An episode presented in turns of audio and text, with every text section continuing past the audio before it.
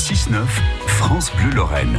Histoire de fête à cette heure-ci avec euh, Jérôme Prodhomme qui nous raconte l'histoire de la création du champagne. Le champagne, star des fêtes, entre autres, n'a pas toujours été pétillant comme nous le dégustons de nos jours avec modération. Hmm à l'origine, c'est un vin blanc euh, normal.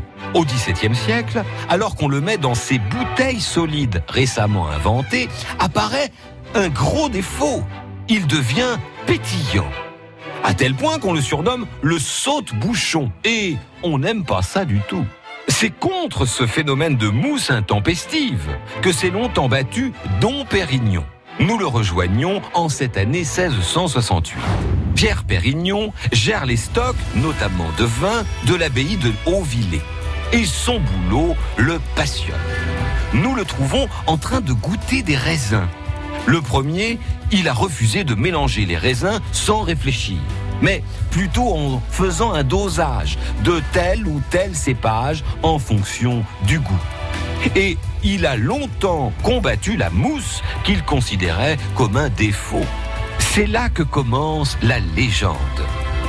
Dom Pérignon serait allé buller en pèlerinage à l'abbaye de Saint-Hilaire en Languedoc. Et là, il aurait découvert la fameuse blanquette de Limoux, un vin pétillant volontairement. Étonné et séduit finalement, Dom Pérignon aurait complètement changé d'avis sur les bulles. Il aurait même mis au point la méthode champenoise, un système qui favorise l'apparition de ces bulles qu'il détestait auparavant. Que la légende soit vraie ou fausse, c'est au XVIIIe siècle, volontairement plein de bulles, que le champagne devient à la mode. Notamment à Versailles, où le roi Louis XV le sert à ses dîners en compagnie de sa maîtresse, Madame de Pompadour. On dit d'ailleurs qu'on a moulé sur son sein la première coupe de champagne. Ouais, enfin, vu la taille de la coupe, enfin bon, de nos jours, le champagne est un symbole de la France. Copié dans certains pays, il fait pourtant l'objet d'une appellation d'origine contrôlée.